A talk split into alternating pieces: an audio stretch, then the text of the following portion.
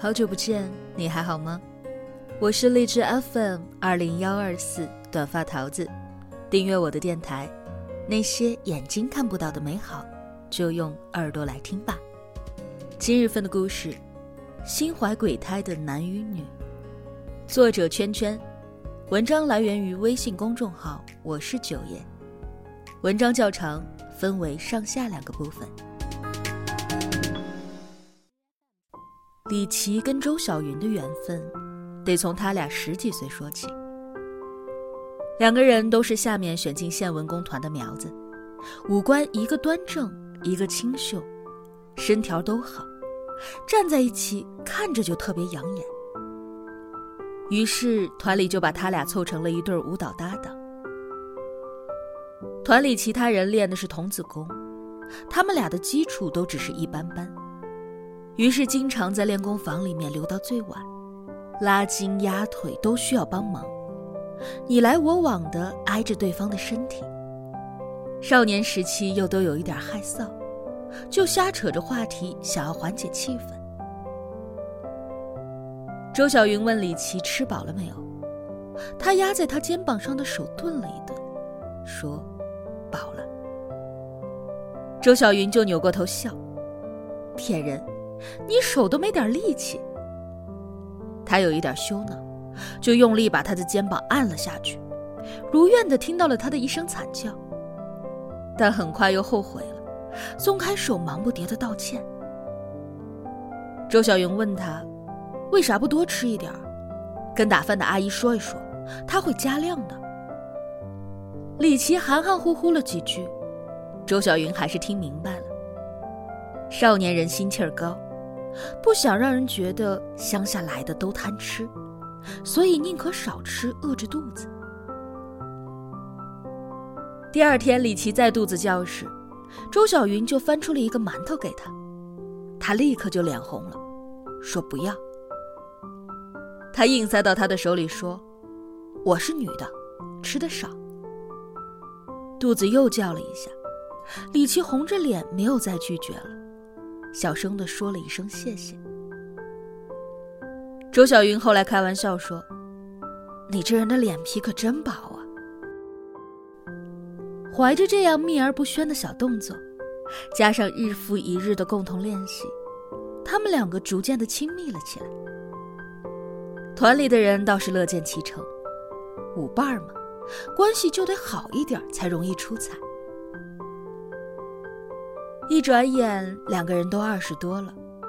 作为舞蹈搭档，两个人是最有默契的。有时候他们出去演出，有一些场地简陋，音乐经常出问题，他们俩一个眼神儿就知道下个动作该出什么，一次差错也没有出过。团里面都叫他们“黄金搭档”。可惜的是，两个人并不是一对儿。周小云谈了一个糖果店的小老板，他去买糖的时候，人家一看他，眼睛都直了。后来就追他，大把大把的糖果拿去文工团献殷勤，见人就发。周小云一开始没有答应小老板，小老板以为他跟李琦是一对儿，就冲李琦发狠话了，说要跟他单挑，如果李琦输了就得退出。李琦笑了个半死，揽着小老板的肩膀说：“看在我吃了你这么多糖的份儿上，兄弟，我就跟你说一句实话吧，我跟小云啊，没谈。”小老板不信，他俩这么有默契。再说了，周小云这么好的姑娘，近水楼台先得月这种好事儿，他会蠢的不会干？李琦一脸深奥的说。就是因为太熟了，不好下手。后来李琦帮小老板追周小云，说：“你不能够这么直愣愣的送糖呀，糖花你懂不懂？就是用糖果做的花，你包装的漂亮点，看着就浪漫，女孩子就爱这套，保准比你现在这样送靠谱。”小老板半信半疑的做了。周小云果然就跟他去看电影了。后来李琦就经常给小老板支招。作为回报，小老板送了李琦很多糖。有了这些，他晚上饿了就吃两块，用不着周小云再给他偷留馒头了。那天，两个人又在练功房练习，跳完了一轮，汗津津的停下来休息。李琦往嘴里塞了一颗糖，嚼巴了几下，就问周小云：“那个小老板儿，你咋想的呀？”周小云灌了一大口水，没有吭声。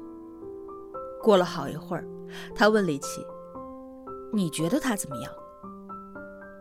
李琦的手指无意识的摩擦了好一会儿。其实小老板的条件不错，他是独子，脾气看着也还行。就是人长得一般了点个儿矮，比周小云看着还矮点但这又算啥呢？嫁汉嫁汉，穿衣吃饭，嫁人不就图个实在吗？于是，他笑了一下说：“你再不答应，我都快被他的糖给齁死了。”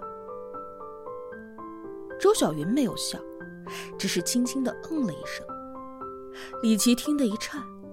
把视线垂了下去。没多久，他就跟小老板好上了。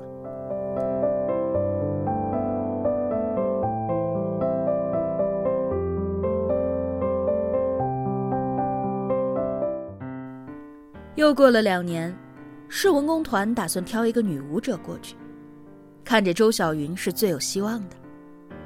李琦开玩笑说：“你发达之后可别忘了我啊。”咱们可是有过压腿情谊的。周小云白了他一眼。那天两个人去演出，曲目是两个人跳过无数次的，早就烂熟于心了。所以没有人会想到，这一次竟然会出意外。李琦在托举周小云时，两个人的时机没有掌握对，周小云摔了下来，演出砸了。更要命的是，周小云的腰椎受伤了。往后生活是没问题，可跳舞的前途算是毁了。文工团的人都很惋惜，也都想不明白，他俩更难的动作都没出过事儿，怎么偏偏这会儿就出了呢？市里那事儿啊，周小云肯定是没戏了。李琦很自责。他站在病房门口徘徊了很久，一直都没有勇气进去。还是周小云发现了，喊他进去。他手里拎着一袋提子，那玩意儿当时很金贵。周小云瞅了一眼，很给面子的说：“哟，这么多年没白着跟你混啊啊，就知道我这会儿馋这一口。”李琦就更不好意思了，忙拎着去洗了，递给周小云。他愧疚的，甚至恨不得替他把壶给挑出来。他就坐在旁边搓着手，也不知道说啥，就干沉默着。周小云慢悠悠的吃了半盆子提子，说：“你也别多想了，他跟我求婚了。”他指的是小老板。周小云瞅了李琦一眼，语气有些无所谓，所以。我没事儿的，你少操心。李琦按着额头，很久才慢慢的吐出了一句：“那就好。”周小云把剩下的半盆提子都吃了，甜的有些发腻。他擦着手说：“到时候你可别忘了来啊。”李琦忙点头，说：“一定。”他又笑：“你吃了我那么多馒头。”我总算是能收一点回来。李琦想笑，可他的鼻头却突然酸了，急忙冲了出去。后来他结婚的时候，李琦送了一个音乐盒，上面那个跳舞的小人是他亲手捏的，他端详着，格外喜欢的样子，说谢谢。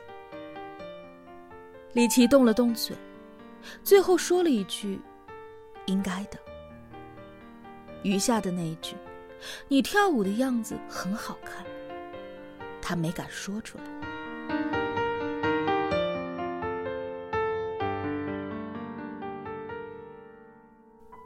周小云受伤的那一段时间里文工团另一个女舞者去了市里没多久团里也就冷清了。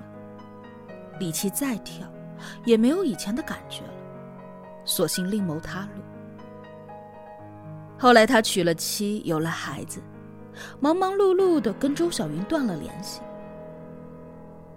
明明生活在一个城市里，明明有过那么多次默契的合作，却仿佛一场梦，醒来了就像是没有发生过。直到二十多年之后，有人策划了一个文工团的回忆活动，把李琦和周小云都找了过去，这才又见到。自然是老了些，但身条看着依旧很好。李琦摸摸有些向后移的发际线，说：“习惯了，每天练一练，就当锻炼了。”周小云笑：“可巧了，我也是。”于是，相视一笑。有一些东西可能是刻在骨子里了，哪怕再也不在那一行。哪怕知道舞蹈生涯早跟自己无关了，但还是保留了某些习惯。聊了几句，李琦才知道，小老板前些年得了癌症，没扛过去，走了。他唏嘘的想：这才四十多点儿，可惜了。周小云倒是看得开，也没什么。刚开始那会儿有一点难。现在孩子也上大学了，我也看淡了。人嘛，总是要走的。活着的时候就好好活着吧，各有各的命数。李琦啧啧两声，笑着说：“你这觉悟。”周小云敏锐的觉察到了他话里有话，问：“你家有事儿？”李琦心里一咯噔。有一些不好意思，也有一些感慨。不愧曾经是当年最默契的搭档，这么多年没见，他还是一眼就能够看出他的不对劲儿。